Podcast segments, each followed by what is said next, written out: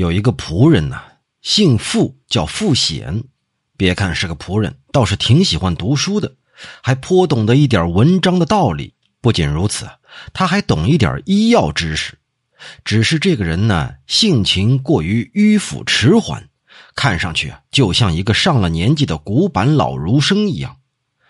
话说这一天，他在街上不紧不慢的走着，遇到人就问了：“哎，见到魏三兄了吗？”他嘴里问的这个魏三呢，其实也是个仆人。此人名叫魏藻，曹魏的那个魏，藻呢就是水藻、海藻的那个藻，在家中排行第三，所以啊，亲戚朋友也管他叫魏三。有人就告诉傅显说：“魏三呢，现在在哪儿哪哪儿？你呀，赶紧去。”这傅显呢，又是不紧不慢的走过去。等见到了魏三，他喘了好久。魏三就问他呀：“找自己有什么事儿？”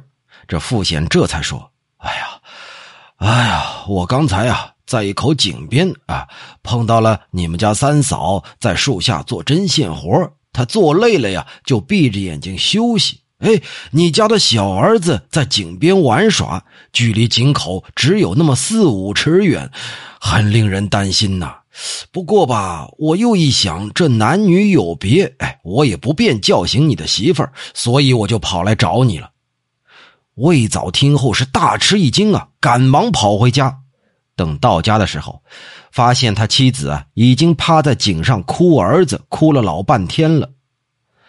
这做奴仆的喜欢读书，应该说是件好事但是读书的目的啊，是为了明白道理；明白道理的目的呢，是为了有益于实际的应用。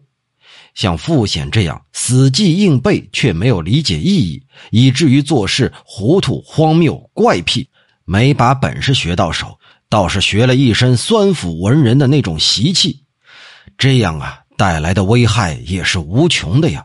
如果儒家的弟子都是这样，那又有什么价值呢？